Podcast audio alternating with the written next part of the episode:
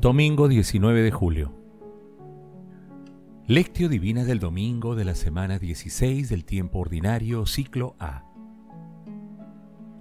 Entonces los justos brillarán como el sol en el reino de su Padre. El que tenga oídos, que oiga. Mateo capítulo 13, versículo 43.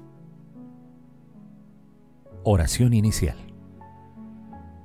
Santo Espíritu de Dios, amor del Padre y del Hijo, ilumínanos con tus dones para que podamos comprender los tesoros de la sabiduría que Jesús nos quiere revelar en este día.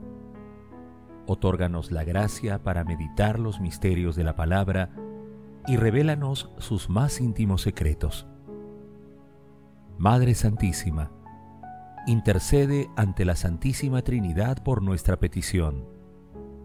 Ave María Purísima, sin pecado concebida. Lectura. Lectura del Santo Evangelio según San Mateo capítulo 13 versículos del 24 al 43. En aquel tiempo Jesús propuso otra parábola a la gente. El reino de los cielos se parece a un hombre que sembró buena semilla en su campo, pero mientras sus hombres dormían, su enemigo fue y sembró cizaña en medio del trigo y se marchó. Cuando empezaba a verdear y se formaba la espiga, apareció también la cizaña. Entonces fueron los trabajadores a decirle al amo, Señor, ¿no sembraste buena semilla en tu campo? ¿De dónde sale la cizaña? Él les dijo, Un enemigo lo ha hecho. Los trabajadores le preguntaron, ¿Quieres que vayamos a arrancarla? Pero él les respondió, No, porque al arrancar la cizaña, podrían arrancar también el trigo. Déjenlos crecer juntos hasta la cosecha. Y cuando llegue la cosecha, diré a los que han de recogerla, arranquen primero la cizaña y átenla en manojos para quemarla, y el trigo almacénenlo en mi granero. Jesús propuso esta otra parábola a la gente. El reino de los cielos se parece a un grano de mostaza que uno siembra en su huerta. Aunque es la más pequeña de las semillas, cuando crece es más alta que las hortalizas. Se hace un arbusto más alto que las hortalizas y vienen los pájaros a anidar en sus ramas. Les contó otra parábola.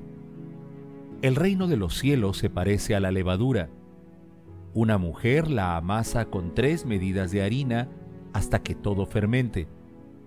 Jesús expuso todo esto a la gente en parábolas, y sin parábolas no les exponía nada. Así se cumplió el oráculo del profeta. Abriré mi boca diciendo parábolas, anunciaré lo secreto desde la creación del mundo. Después Jesús dejó a la gente y se fue a casa.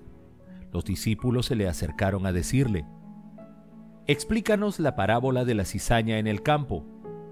Él les contestó, El que siembra la buena semilla es el Hijo del Hombre.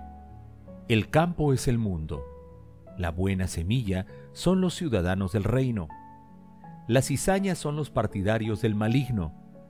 El enemigo que la siembra es el diablo. La cosecha es el final de los tiempos y los que recogen la cosecha los ángeles. Así como se arranca la cizaña y se echa al fuego, así será al final de los tiempos. El Hijo del Hombre enviará a sus ángeles y arrancarán de su reino todos los escándalos y a todos los malhechores y los arrojarán al horno encendido. Allí será el llanto y el rechinar de dientes. Entonces los justos brillarán como el sol en el reino de su Padre. El que tenga oídos que oiga. Palabra del Señor. Gloria a ti, Señor Jesús.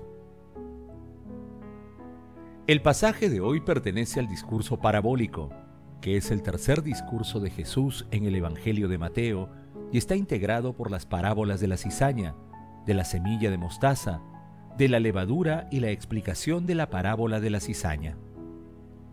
Jesús, en la parábola del trigo y la cizaña, da sentido a cada uno de sus elementos, poniendo énfasis en el juicio final que Dios realizará en forma definitiva e irrevocable al final de los tiempos.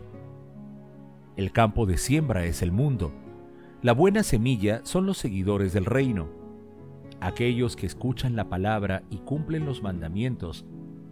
La cizaña es sembrada por el maligno y la constituyen todos sus seguidores.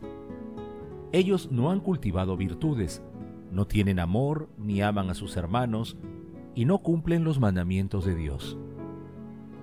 El Señor esperará con paciencia el día de la cosecha, el día del juicio, en que enviará a los ángeles del cielo a separar la cizaña del trigo y arrojarla al fuego eterno, mientras que el trigo irá a sus graneros a la vida eterna. En las parábolas de la semilla de mostaza y de la levadura se diagrama en nuestros corazones el reinado de Dios. Meditación Queridos hermanos, ¿cuál es el mensaje que Jesús nos transmite el día de hoy a través de su palabra? Nuestro Señor Jesucristo nunca dejará de sembrar la buena semilla en la humanidad. Espera con paciencia la conversión de las personas que están alejadas de Él y siembran cizaña en la humanidad. Él nos dice que el mal que existe en este mundo proviene del maligno, quien lo siembra en la oscuridad y siempre está rondando con sus perversas influencias con el fin de seducir a quienes se descuidan y para confundir a quienes no tienen cimentada su fe. La eliminación definitiva de las fuerzas del mal ocurrirá al final de los tiempos y, mientras vivamos, debemos tener paciencia y confianza en la acción divina como un reflejo de la paciencia de Dios que espera hasta el final para dar oportunidad de conversión a todos los hermanos que están alejados de los preceptos cristianos. Estemos atentos para que nuestros frutos siempre sean el amor, la alegría, la paz, la benignidad, la magnanimidad, la mansedumbre y la humildad. La pequeñez de la semilla de mostaza se refiere al don de la humildad como fundamento para el crecimiento y los frutos espirituales, ya que de una minúscula semilla brota la vida maravillosa. La levadura, que permite que la masa del pan alcance el nivel adecuado de fermentación para ser horneado y convertirse en pan, representa la acción transformadora de la Iglesia que brinda el pan de los ángeles a través de la Santa Eucaristía y la palabra de Dios, buscando siempre la atención preferente de los más débiles y vulnerables, los pobres. Hermanos, respondamos a la luz de la palabra. ¿Tenemos paciencia y confianza en la acción divina en medio de un mundo que está incorporando ideologías inspiradas por la oscuridad? ¿Cómo actuamos y respondemos ante estas realidades? ¿Actuamos con humildad en nuestras actividades cotidianas? Que las respuestas a estas preguntas nos ayuden a tener fe y confianza plena en la Santísima Trinidad y a estar preparados para actuar siempre inspirados en el amor de Dios. Jesús nos ama. Oración. Amado Jesús, estamos aquí, a tus pies para decirte que te amamos y deseamos cumplir tu palabra. Concédenos las gracias del Espíritu Santo para que la llevemos a la práctica sin juzgar, sin condenar, sin excluir a nadie, con humildad, y que algún día todos podamos brillar como el sol en el reino de Dios Padre. Espíritu Santo, concédenos la paciencia y la confianza en tu acción divina para actuar siempre con bondad ante el mal que está presente en el mundo. Espíritu Santo, fortalece, ilumina e inspira a la Iglesia para que lleve la palabra de nuestro Señor Jesucristo, convertida en acción, a todos los confines de la tierra. Padre eterno, Padre amoroso, paciente y misericordioso, perdona y purifica las almas de los difuntos, llévalos a tu morada celestial, en especial a todos aquellos que partieron sin conocerte y en momentos extremos de falta de lucidez espiritual. Madre Santísima, Madre de la Divina Gracia, intercede ante la Santísima Trinidad por nuestras peticiones. Amén. Contemplación y acción. Contemplemos a nuestro Señor Jesús con una reflexión de San Serafín de Saro. Aquel que desea la salvación debe tener un corazón dispuesto al arrepentimiento. Mi sacrificio es un espíritu contrito, un corazón quebrantado y humillado. Tú no lo desprecias. Si el hombre tiene un espíritu contrito, puede tranquilamente atravesar las trampas del demonio, cuya ambición consiste en sembrar turbación en el corazón del hombre y sembrar la cizaña, según las palabras del Evangelio. Maestro, ¿no sembraste en tu finca semilla buena?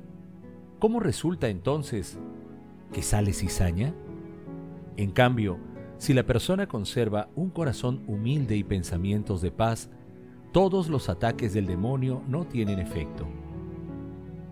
La contrición comienza por el temor de Dios, según el mártir Bonifacio. De este temor nace la atención, madre de la paz interior y de la conciencia que permite al alma ver, como en un espejo de agua puro y liso, cuán desfigurada se ha quedado. Una persona caída en el pecado, después de haber estado en gracia, ¿puede levantarse enseguida? Sí, cuando nos arrepentimos sinceramente de nuestras faltas, volviendo el corazón hacia nuestro Señor Jesucristo. Él se alegra y nos invita a la fiesta con todos los espíritus amigos, mostrando la moneda reencontrada. No dudemos, pues, en volvernos al Señor misericordioso sin caer en la despreocupación fácil ni en la desesperanza.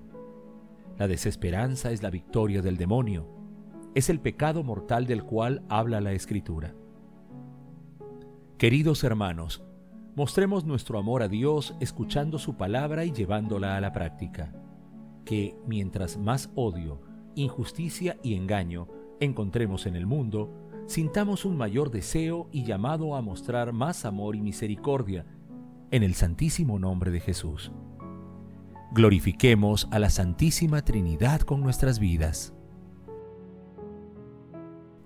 Oración final. Gracias Señor Jesús por tu palabra de vida eterna. Que el Espíritu Santo nos ilumine para que tu palabra penetre a lo más profundo de nuestras almas y se convierta en acción. Dios glorioso, escucha nuestra oración bendito seas por los siglos de los siglos.